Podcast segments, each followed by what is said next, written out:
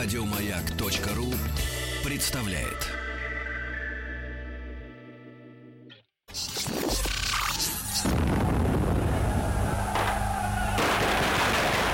Граждане министры Временного правительства, именем Военно-революционного комитета объявляю ваше Временное правительство арестованным. Это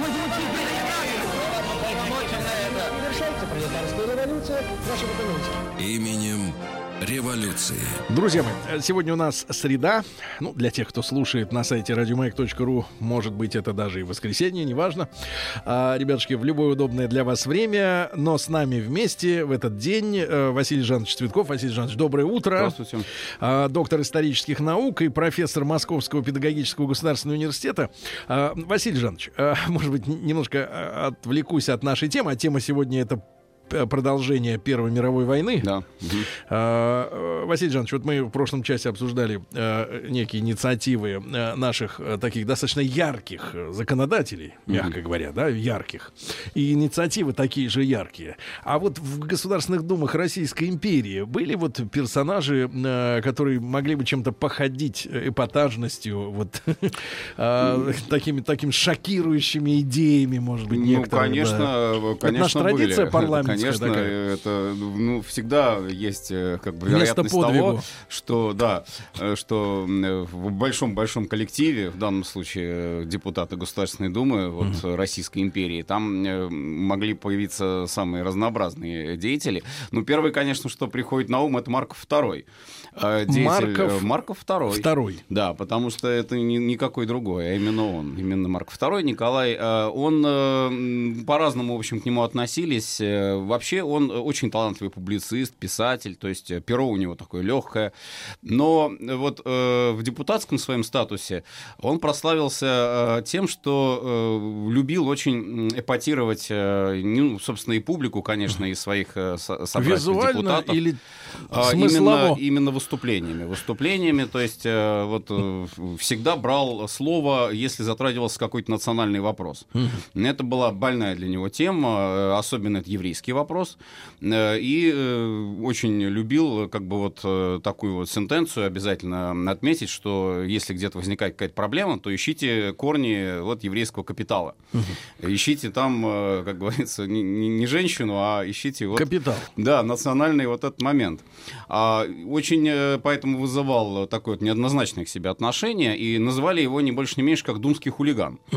А, и э, он э, очень э, часто спорил с Родзянко, председатель как раз вот 4 Государственной Думы, э, один раз настолько, что вообще вот публично оскорбил его. А, ну, Родзянко вот в своих мемуарах пишет, что, конечно, он как дворянин должен был бы его вызвать на дуэль, но понимая, что это человек, который вот своими действиями, своими поступками вот провоцирует просто, э, и решил вот как бы не обращать на это внимания. Он э, в качестве наказания его лишали слова на несколько заседаний. И вот он сидел, молчал, на не выходил, но среди своих э, м, близких э, соратников э, постоянно ругался и возмущался тем, что вот э, затыкают, свободу слова не дают. А какова судьба Вот. этого товарища? Он эмигрировал. Вообще достаточно, ну, такая, наверное, сложная судьба, потому что когда началась гражданская война и революция вот 17 года, это же э, черносотенная организация. Союз русского народа, Союз Михаила Архангела, они были под запретом. Марков II также. Многие ему вину ставили в эмиграции уже то, что он э, вот в февральские дни не оказался на высоте, вот не смог сорганизовать какие-то дружины народные э, против революционеров. Потому что, допустим, в пятом году мы знаем, когда вот были эти события все революционные, там же не только полиция противостояла революционерам, там были и дружины вот этих союзников. Дружинник. Э, Ну, в полном смысле, можно сказать, да, так. Э, И они, э, ну, так, скажем, порядок наводили, и были даже вот случаи, когда они нападали на революционеров, ну, вот небезызвестный Бауман, например, его судьба. Грач. Да. На этой вот. неделе как раз день рождения. да, да, вот да, то- да, да, да, да. Вот он погиб э, из-за вот как раз нападения Но, одного из членов этой дружины. Кстати, э, не все согласны с тем, что товарищ, который его куском трубы ударил Да. по голове, э, что был он в организации в какой-то. А, кстати, Василий Жанович, ну мы этот момент обговорим еще, конечно, когда доберемся, да? Ну, Но, тем не менее, такой взгляд. да. А почему эти дружины не сработали в феврале в Питере? Ну, там... Не почувствовали, что опасность Несколько, наверное, таких обстоятельств. Во-первых, сугубо организационный момент, потому что, чтобы собраться, чтобы сорганизоваться, они ведь э, позицировали себя как законопослушные э, структуры. Им нужна была команда. Без команды они не соберутся. Э, Команды не было. Э, Хабалов и вот это вот руководство питерское на тот момент, э, оно считало, что можно ограничиться наличными силами полиции, и там, ну, привлекать вот эти запасные полки. К чему это привело, мы прекрасно знаем. А, ну, это уже, как говорится, всегда после знания, э, и Ну да. так называемое, да. Так вот, Хабалов, ему вину ставит как раз вот и то, что он юнкеров не, поз- не призвал, хотя он-то как раз имел авторитет вот военно-учебных заведениях и мог э, поставить юнкеров на защиту э, монархии. Они э, были готовы это делать. Но, опять же, нужен был приказ. И вот эти вот структуры союзников тоже не были привлечены. Но это с одной стороны. А с другой стороны, тоже факты такие, что, во-первых, им запретили иметь оружие. А они, как, опять же, законопослушные разоружаются. Это же не Красная гвардия, которая в июле 17 года вот им запретили, а они спокойно винтовки все припрятали, и потом, когда Корниловщина началась, все это выстрелило.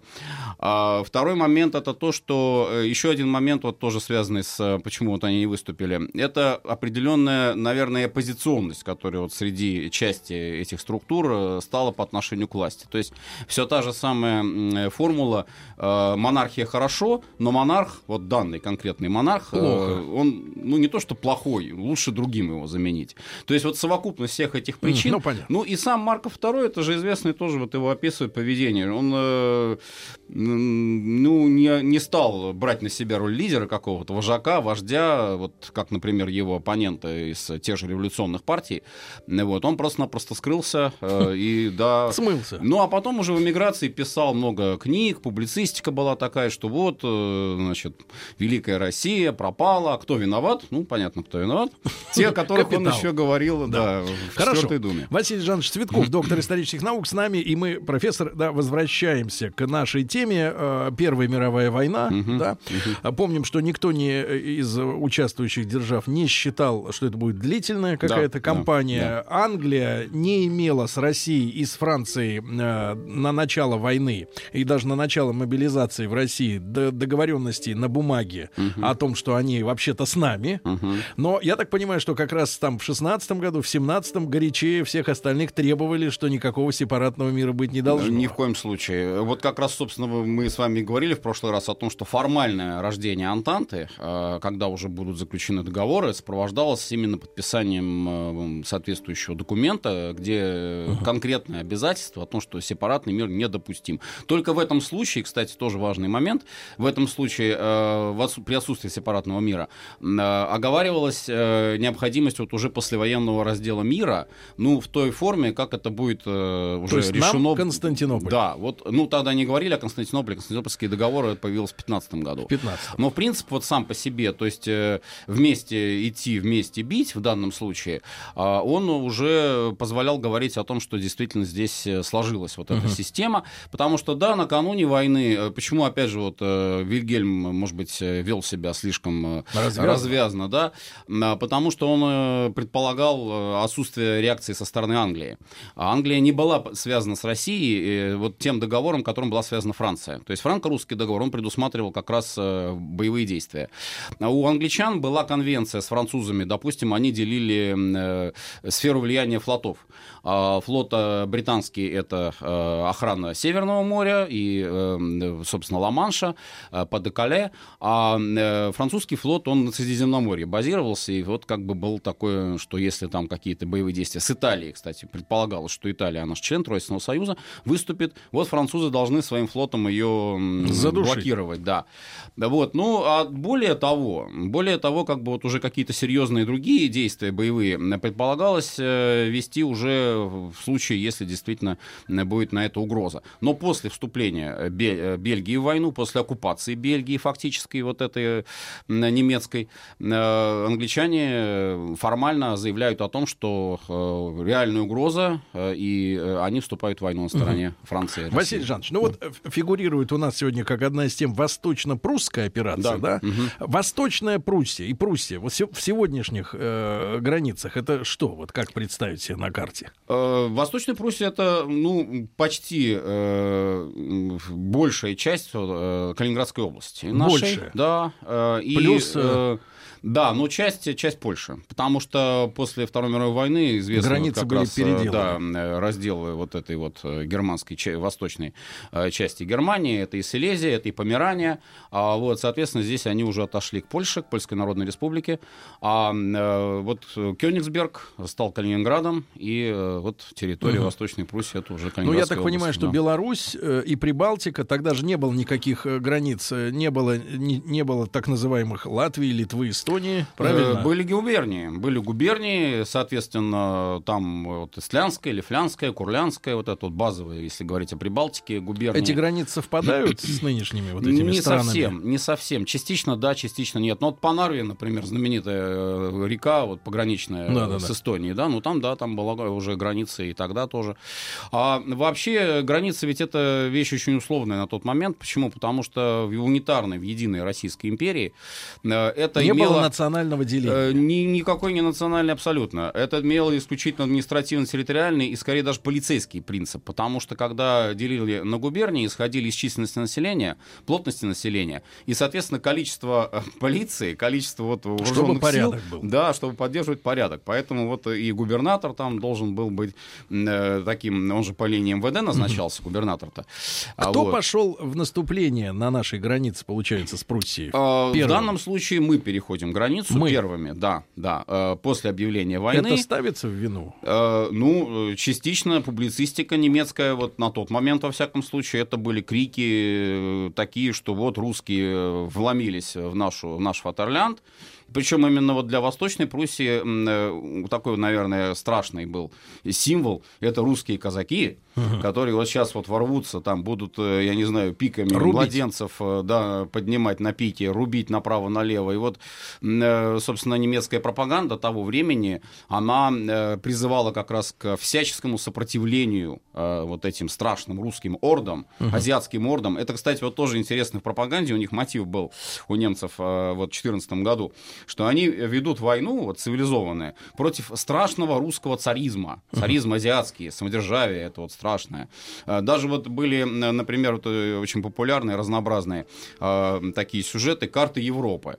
Ну, карта Европы, на которой отдельные страны изображались в качестве там либо э, каких-то карикатурных э, там людей, либо там даже собачки были.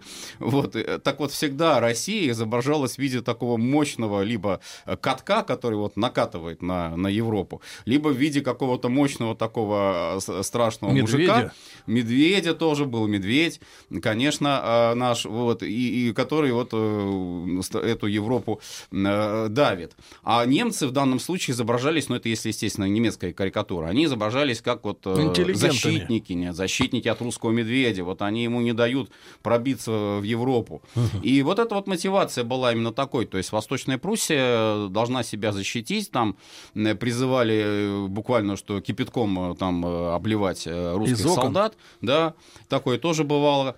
Но когда вот русские войска вошли на территорию Восточной Пруссии, там, в принципе, инструкции были даны нашей комендатуре, вот, которая шла вместе с войсками, инструкции были даны тоже довольно жесткие. То есть, если местное население оказывает какое-то вот такое сопротивление, то ну, поступать по законам военного времени.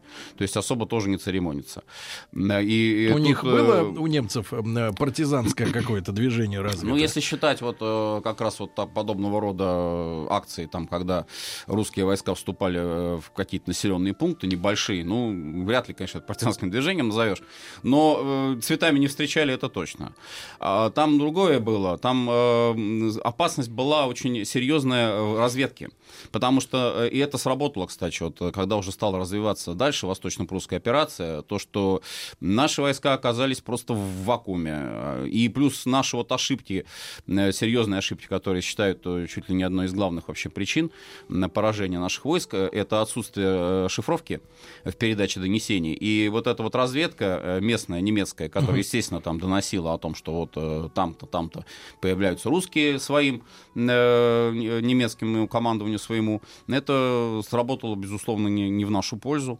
Вот. Но в целом а, операция была задумана, тоже вот это важно отметить, что это все-таки не авантюра какая-то. Это э, логичное, э, необходимое условие. Для чего? Потому что если бы не э, снять вот этот нависающий над Польшей восточно-прусский балкон, uh-huh. как его называли, всегда можно было опасаться в случае наступления русских войск на Берлин, то что с Восточной Пруссии будет Сверху. удар в тыл.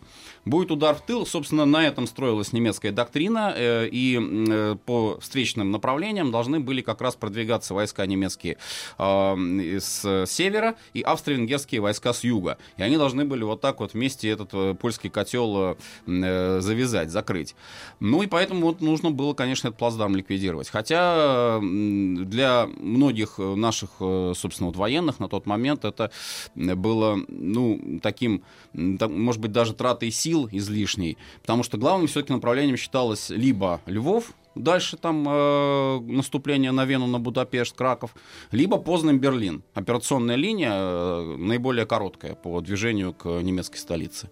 Но угу. так или иначе, вот Восточную Пруссию пришлось... Василий Жанович, а что происходило на французском фронте? На французском фронте знаменитые пограничные сражения, проигранные французами, не смогли они удержать э, вал, поток вот этот вот немецкий. Ну, понятно почему, потому что немцы сил не жалели. То есть э, у них была главная ставка, это Шлиффен постоянно подчеркивал, это правый фланг, и вот как э, эффект вот этой открывающейся двери, которая сметает там на своем пути все и вся, э, немецкое наступление должно было развиваться через Бельгию, не задерживаясь в Бельгии, э, блокируя, если будет необходимо, бельгийские крепости, которые, собственно, бельгийцы считали, что можно будет для них зацепиться, задержаться, не получилось этого. И дальше через границу наступление там, где их не ждут, по большому счету, вот, и дальше уже от границы границы движения к Парижу. То есть э, стремительные марши здесь буквально каждый, даже не день, а каждый час даже был просчитан. То есть малейшая задержка для немецкого командования, она могла грозить срывом операции, срывом вот этого темпа, ну и в конечном счете срывом, э, собственно, Блицкрига. Угу. А что касается э, нашего э, с турками фронта на Кавказе? А тут пока ничего еще не было. Вот, Тишина? Э, август, да, 2014 года. Там более того, вообще вот с Турцией отдельная проблема, тут, конечно, в двух словах не скажешь. Потому что там достаточно сильная была позиция у тех политиков, которые не хотели войны с Антантой. При том, что, да, они ориентировались на Германию, да, немцы помогали, и деньги давали, и строили вот эту Багдадскую железную дорогу, и флот э, турецкий фактически, армию инструктировали, угу. готовили. Но одно дело вот э, модернизация экономики, а другое дело военные действия. То есть, э, а немцы, ну, конечно, просто так они деньги свои не вкладывали. То есть уж если они Турцию так поддерживали, да. да, то, безусловно, они ожидали, и это логично, с их стороны э, то, что турки потом вступят э, в войну, какая-то вот там будет, во всяком случае, военная поддержка uh-huh. на стороне uh-huh. Германии. Василий Жанович, ну вот мы знаем, что, и об этом сегодня даже уже поговорили, что даже в рядах, ну, скажем так, ультрапатриотических, да, uh-huh. боевых uh-huh. организаций uh-huh. к концу монархии, uh-huh. к 17 году, авторитет Николая Александровича был низким. Да, а такое. я так понимаю, что а 14 год это был э, периодом, ну, наверное, самого яркого его триумфа. Бесспорно, бесспорно. А что это случилось? Резкий вскачок, просто тут по-другому не назовешь, наверное, популярности, авторитета. Причем э, вот в одной из передач мы как раз с вами говорили о том, что накануне объявления войны э, в Петрограде, в Петербурге тогда еще чуть ли не баррикады возводились, и рабочие опять начали забастовочное движение, и все. И вот буквально объявление войны происходит, манифест объявления войны, причем, что интересно... А эти, кстати, вот маленький такой да. вопрос в проброс. А вот эти э, э, баррикады не стали каким-то косвенным, но аргументом для того, чтобы все-таки войну действительно объявить?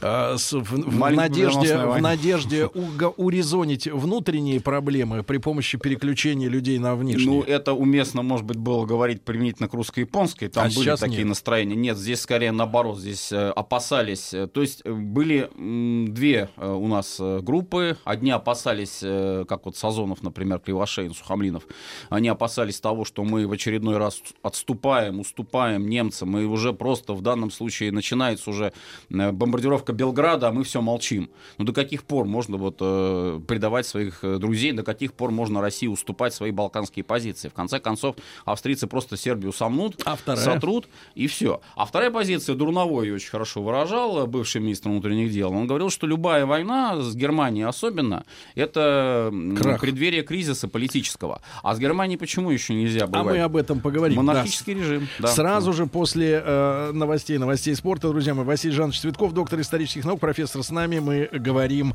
о, о русских революциях 17 -го года, плавно к ним подбираемся. Товарищи, рабочая крестьянская революция, о необходимости которой все время говорили большевики, совершилась!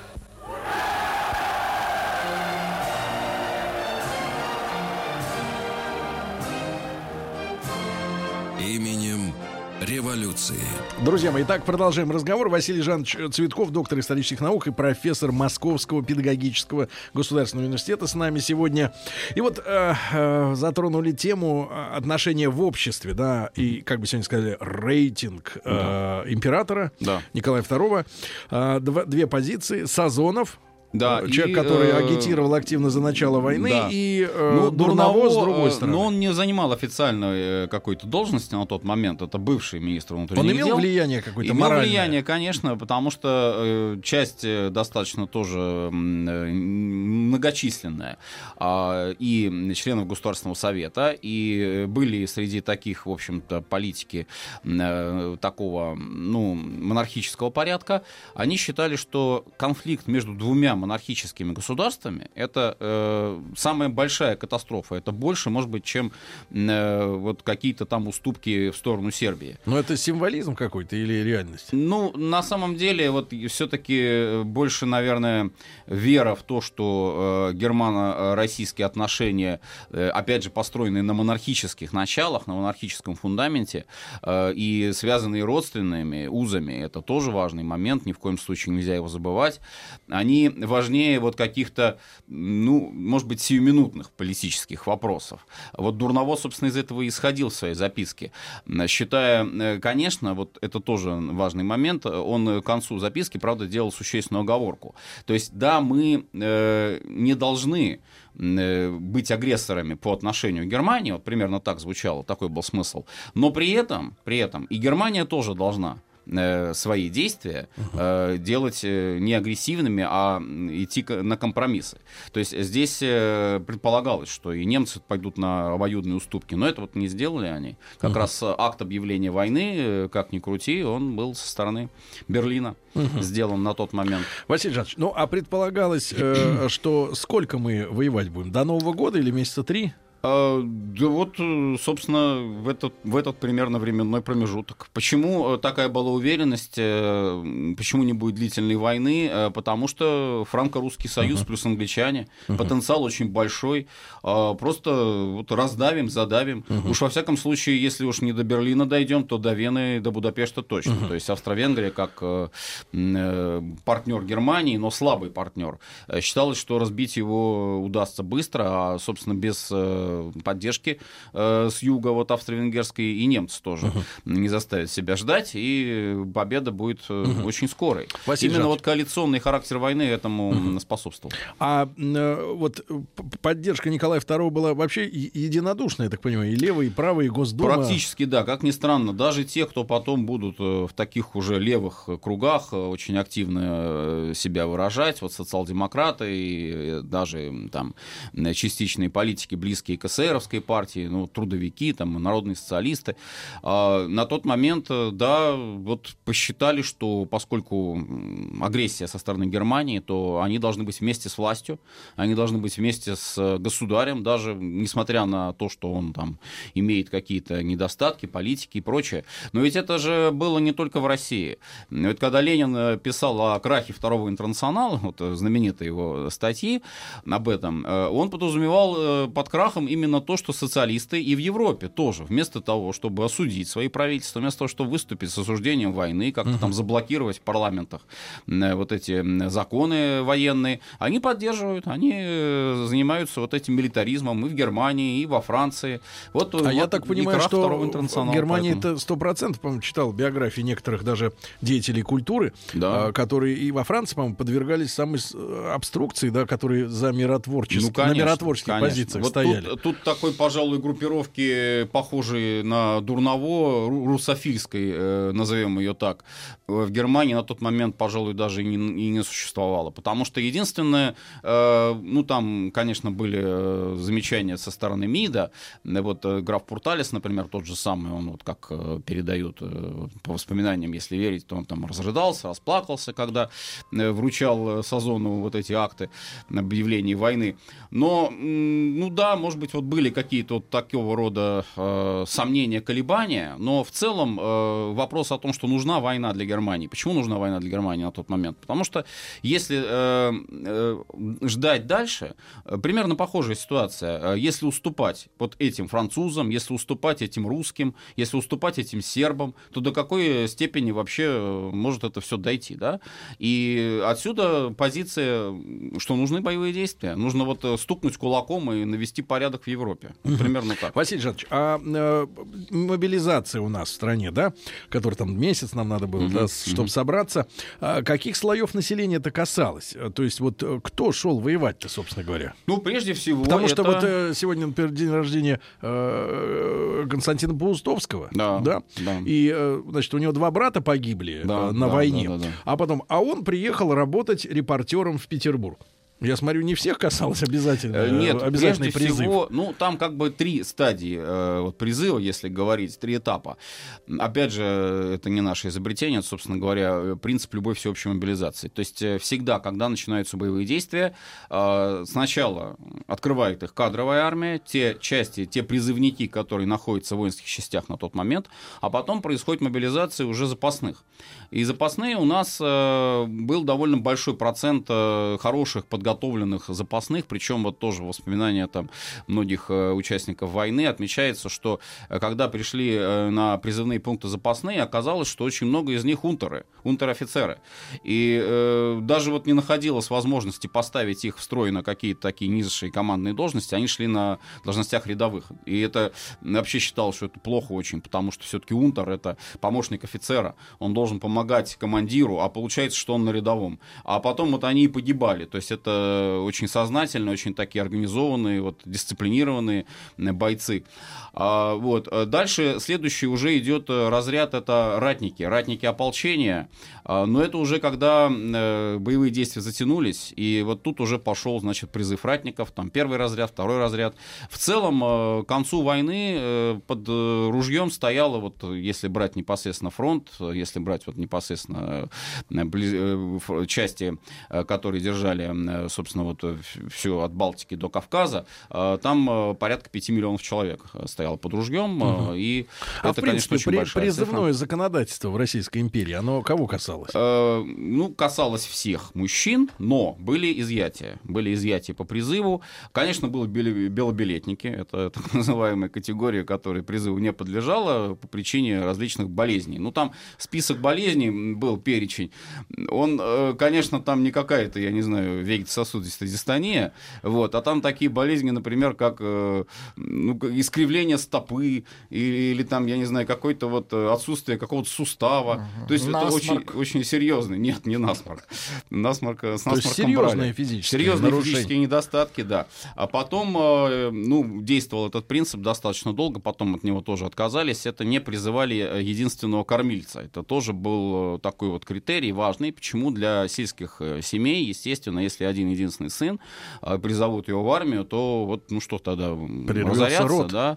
А, хотя, Василий Жанович, да. а вот хотелось понять, вот эти орды э, демонстрантов в Петрограде э, в феврале 17 года, вот эти вот, вот эти ребята, они откуда в тыловые? А запасные части. Не-не, солдаты понятно, а Запасные вот полки. эти заводчане все. А заводчане это тоже вот интересный момент. Дело в том, что э, как раз во время войны, ну, поначалу не предполагалось призывать рабочих э, из заводов, которые обеспечивают нужды фронта. То есть э, у них была бронь. Вот это такой классический тоже пример. Но э, с течением времени, опять же, поскольку боевые действия разворачиваются, развертываются, делались исключения, делались изъятия.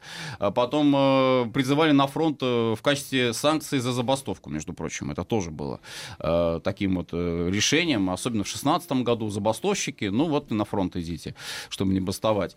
Э, кто пришел на замену э, вот э, на эти бронированные заводы, э, так называемые? Пришли на замену э, те, кто подлежал призыву, Э, допустим, э, ну, сейчас бы мы это назвали малый бизнес, да, вот какие-нибудь лавочники там э, разные, Э, они устраиваются рабочими. Э, И, И получают бронь. Да, и получают уже защиту. Э, Ну, конечно, тоже до поры до времени, но это их в какой-то степени вот гарантирует тоже, что они на фронт не попадут. Василий Жанович, а когда стало понятно, что компания буксует? То есть вот, ну, мы пошли в Пруссию, вторглись, да? Э, Буксует, э, пожалуй, только после, наверное, великого отступления, так называемого, это середина 15 года. Только потому что 15-го. это был тоже очень сильный удар, это был шок буквально для и военных, и политиков особенно, потому что политики-то, э, вспоминать, вот если август 14 какие были настроения, да? Массовые патриотические э, манифестации, особенно в городах. В деревне там спокойнее. Ну, там э, приход, вот, собирает священник, читает манифест об объявлении войны, и вот э, люди настраиваются, идут на войну. В городах э, это действительно и шествия, и демонстрации, на знаменитое выступление государя с балкона Зимнего дворца, это известная кинохроника, и кадры, много сохранилось их м, перед э, собравшимися на Дворцовой площади. Что он говорил примерно? А, Вы знаете, вот стилистика выступлений очень интересная. Она напоминала, и это было дел- сделано намеренно, государь, я думаю, прекрасно это понимал и сделал это специально, она э, повторяла стилистику 812 года. И не случайно первые буквально недели войны появляется определение вот этой войны с Германией как Вторая Отечественная. И даже словосочетание Великая Отечественная, это тоже бывало, встречалось в публицистике, э, в прессе. А вот э, раз так, то там вот в частности такие слова, которые говорил еще Александр I. То есть не положу оружие своего до тех пор, пока последний неприятельский солдат не покинет пределы моего Отечества.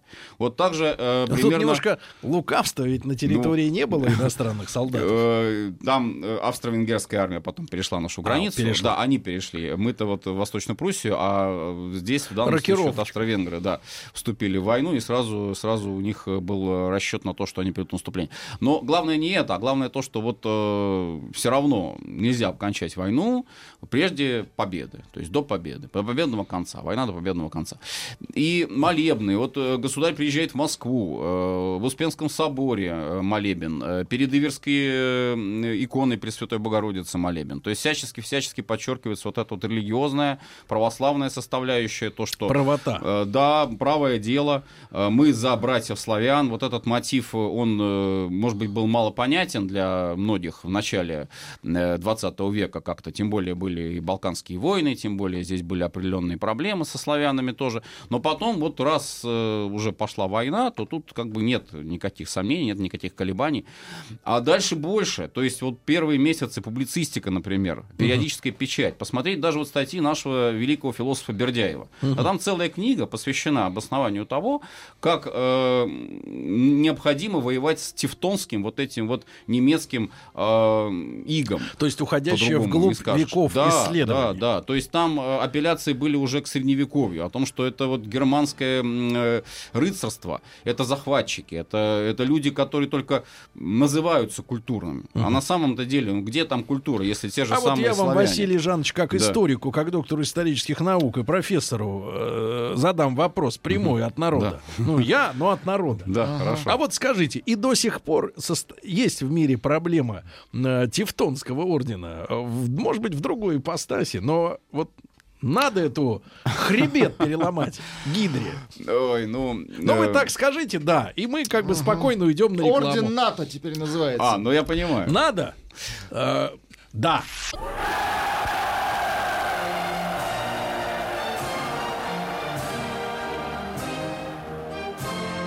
Именем революции. Итак, с Василием Жановичем Цветковым, э, доктором исторических наук, профессором Московского педагогического государственного университета, мы продолжаем говорить о э, ходе Первой мировой войны.